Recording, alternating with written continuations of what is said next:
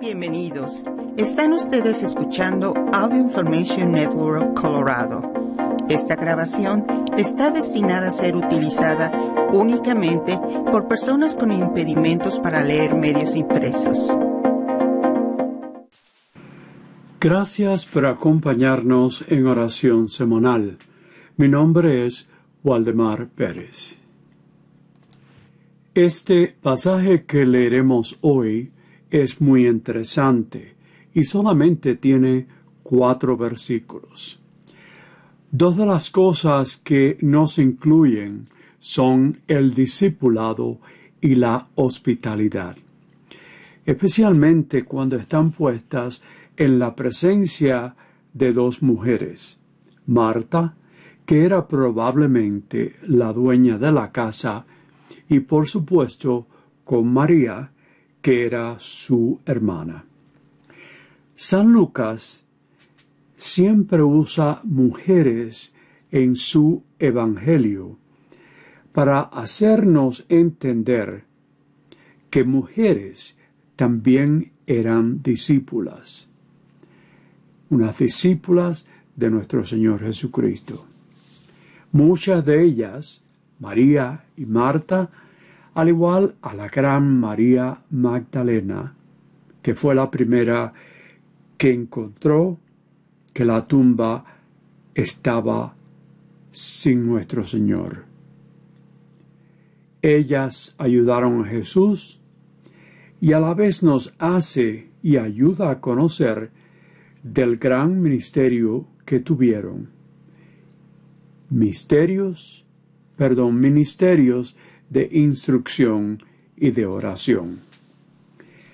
Aunque no nos dice dónde aparece esta casa, simplemente viene a un poblado, nos indica que Jesús probablemente con muchos discípulos se aparece en ese poblado. Probablemente o quizás podíamos decir Betania o Betania, aunque los versículos previos a este pasaje, Jesús y los apóstoles, apóstoles dan una gran cena de alrededor de más de cinco mil personas. Eso fue cerca de la región de Galilea, Galilea muy cerca María Magdalena, el lugar donde María Magdalena había ah, vivido. Pero no importa el lugar, simplemente en que sucede lo que pasa hoy en una de las diez cenas que San Lucas nos da con sus palabras de vida. Oigamos ahora, ahora este pequeño pasaje de cuatro versículos. Lectura del Santo Evangelio según San Lucas. Versículos 32 al 42 del capítulo 10. En aquel tiempo entró Jesús en un poblado y una mujer llamada Marta lo recibió en su casa. Ella tenía una hermana llamada María, la cual se sentó a los pies de Jesús y se puso a escuchar su palabra. Marta, entre tanto, se afanaba en diversos quehaceres, hasta que, acercándose a Jesús, le dijo, Señor, ¿No te das cuenta de que mi hermana me ha dejado sola con todo el quehacer? Dile que me ayude. El Señor le respondió, Marta, Marta, muchas cosas te preocupan y te inquietan, siendo así que una sola es necesaria. María escogió la mejor parte y nadie se la quitará. Palabra de Dios. Antes de empezar, es probablemente necesario decir que Marta y María eran las hermanas también de Lázaro. No aparece en este pasaje, pero en el Evangelio de San Juan, cuando Jesús se encuentra que Lázaro ha muerto, él va a la tumba y hace que él vuelva a vivir. Estos eventos que hemos leído hoy son simples y San Lucas nos recuerda que el escuchar la palabra de Dios, en este caso oídas por María, tan importantes en la presencia de Jesucristo, realmente también el poder de hacer el trabajo cristiano, las dos cosas al mismo tiempo. Como dije al principio, instrucción y oración. Vemos que Marta está ejerciendo la hospitalidad.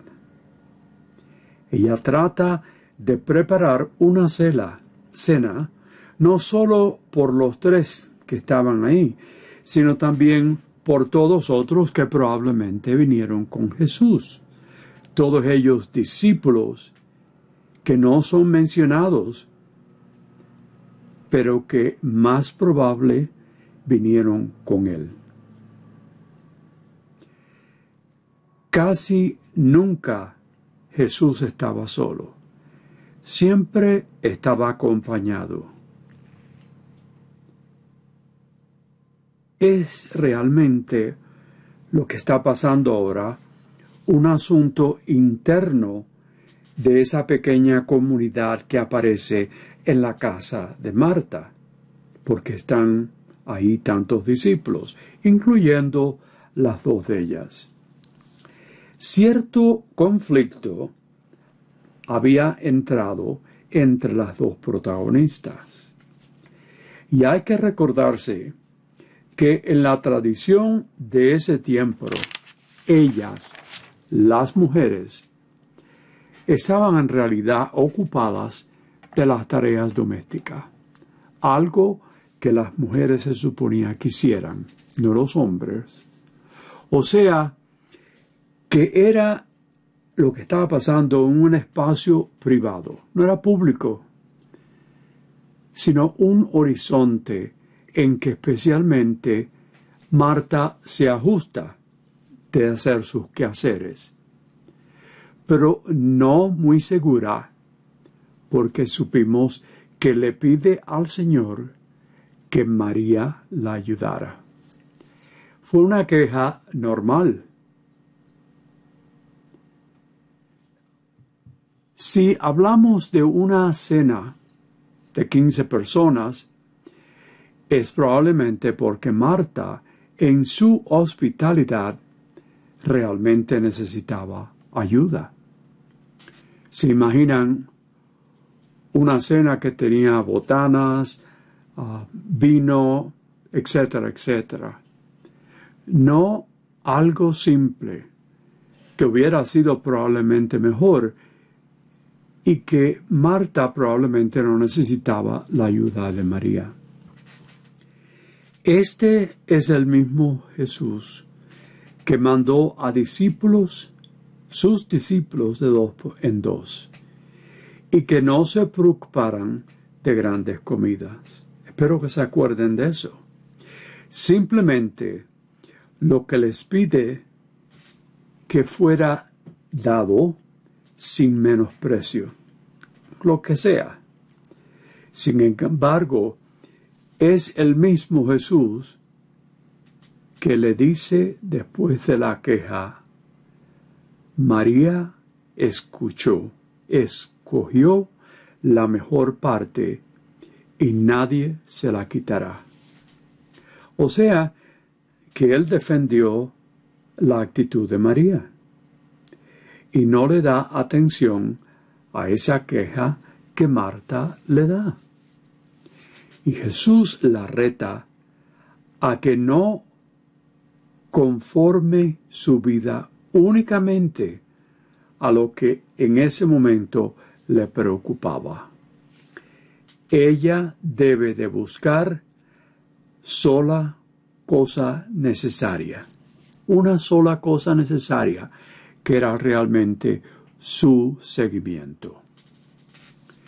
María aprende del Señor, del Maestro, y así sabemos que es una discípula. Está oyendo las enseñanzas de nuestro, de nuestro Señor. Y recuerden que esta educación, el oír la palabra que dio Jesucristo, era contracultural, ya que la educación de mujeres realmente no era necesaria, era algo que no era válido. Pero Jesús indica ese rol en la comunidad de discípulos en cuanto a la palabra del Señor,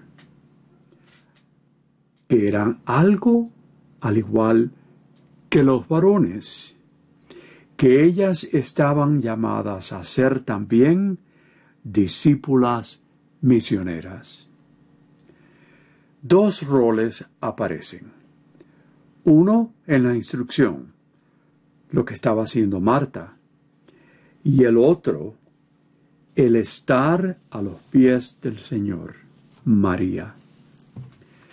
Una discípula tomando atención a las palabras de Jesús. Ninguna parte es mejor que la otra. Simplemente este pasaje nos invita a elegir la parte que escuchó María y que aprendió de él.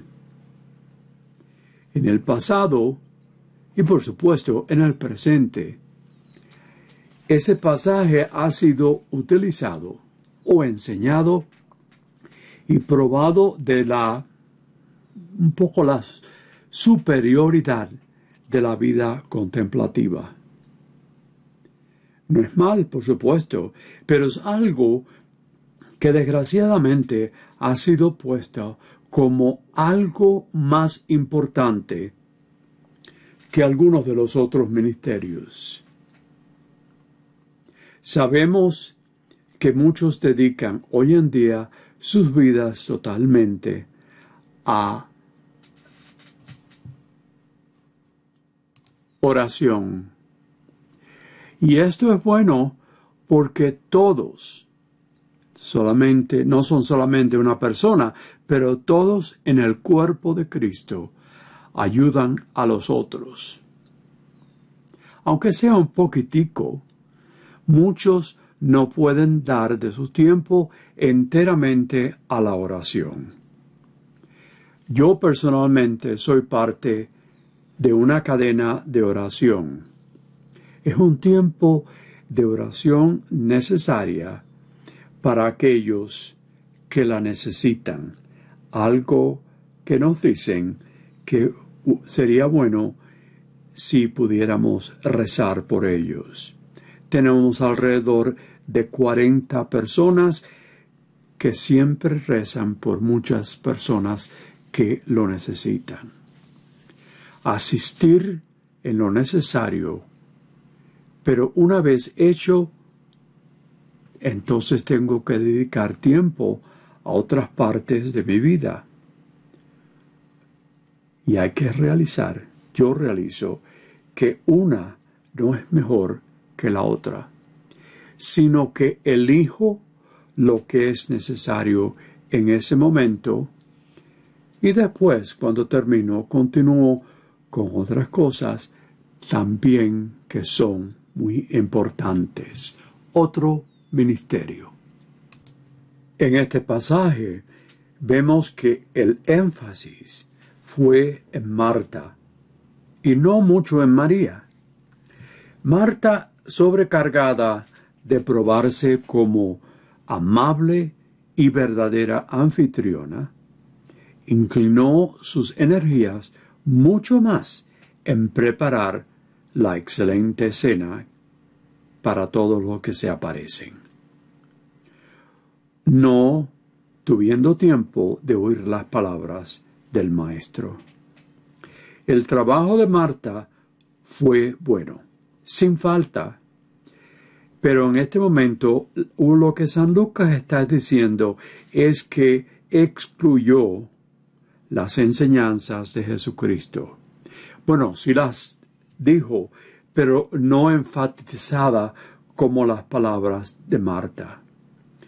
Ella no oyó sus palabras, pero en realidad hizo un buen trabajo como anfitriona. Así que, ¿cómo podemos entender lo que pasa en nuestras vidas hoy en día? Nuestra prioridad en el asunto terrenal, por supuesto, a veces es más importante y muy necesario. Tenemos que trabajar ambos hombres y mujeres y todos podemos ayudar en las labores de la casa. De la casa. Dios nos espera a que ayudemos de esa manera. No solamente una persona para hacer eso, sino ayudarse los unos a los otros.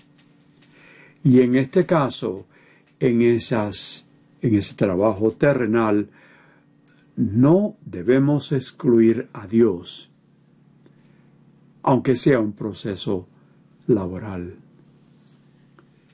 Nuestra labor diaria, en casa o en el trabajo, son deben ser unidas con las oraciones para darle honor a Dios y por supuesto, nunca de olvidar y dar gracias por los regalos de mente y cuerpo que Dios nos ha regalado. Si las ofrecemos a Dios y con la mejor intención del alma, podemos decir que son oraciones perfectas. Sin embargo, a veces todos nosotros fallamos en esto. A veces nos concentramos en el trabajo diario. Doy oración mientras nos vestimos. Damos y ofrecemos todas nuestras alegrías y dolores que se nos aparecen en ese día. Hay que pensar en Dios por su bondad, por su misericordia. Esto lo tenemos que hacer de vez en cuando durante el día, manteniendo nuestra vida libre y activa, pero sin no despreciar nuestro Señor. Dar unos momentos de dar gracias por ese día que se nos ha dado. Quizás perdonar las faltas que hemos cometido nos es dificultoso. Es algo que tenemos que hacer continuamente. Nos nos es dificultoso, pero déjeme decirle que muchos años atrás, pero muchísimos años atrás, cuando era niño, en una de las clases, uno de mis maestros nos indicó a todos que antes de dormir diciéramos las oraciones, tres oraciones, el Padre Nuestro, el Ave María y el Gloria. Algo muy sencillo, no grandioso. Algo que podíamos hacer como niños, que a, veces olvidamos esas cosas. Y puedo decirles que puedo encontrar menos dedos de mis manos de las veces que nunca lo he hecho.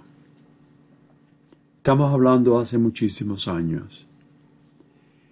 Y ahora podemos pensar nosotros, ¿soy Marta o soy María?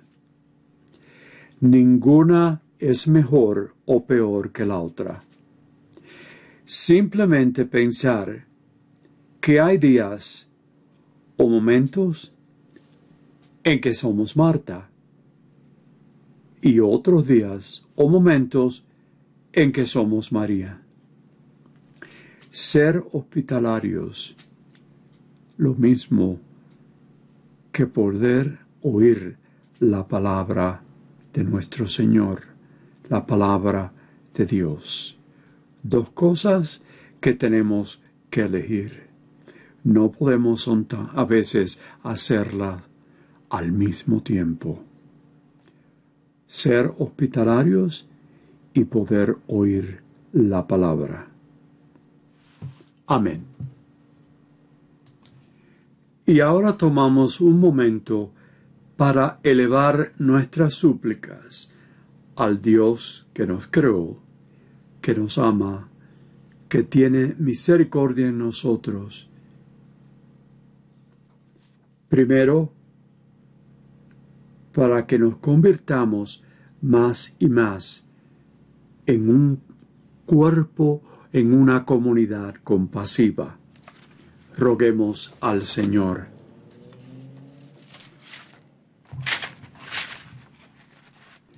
Recemos por aquellos que han decidido hacer guerra en un momento de paz, en una procesión para anunciar nuestra libertad roguemos al Señor.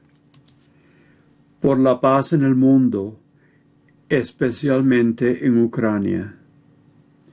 Señor Jesús, extiende la sombra de tu cruz sobre los pueblos en guerra, para que aprendan el camino de la reconciliación, el camino del diálogo y el camino del perdón roguemos al Señor.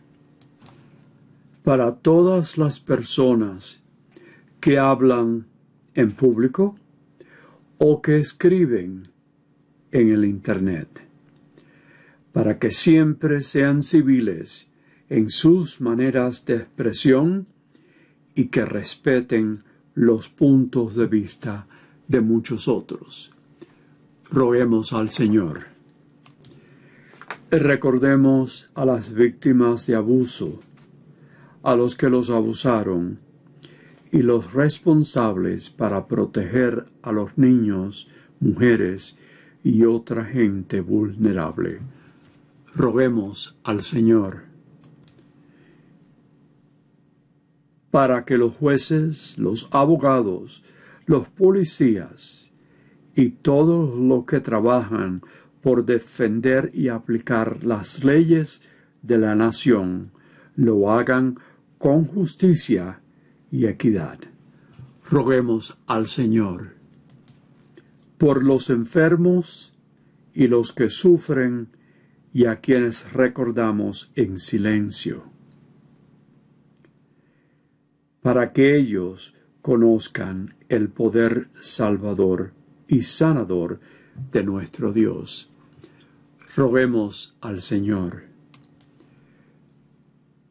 Recordemos a los que han fallecido, especialmente los que conocemos, para que vivan por siempre con Cristo en la gloria de su resurrección. Roguemos al Señor. Dios de generosidad y amor, nos llamas a ser discípulos de tu Hijo Jesús y también corresponsales de todos tus dones.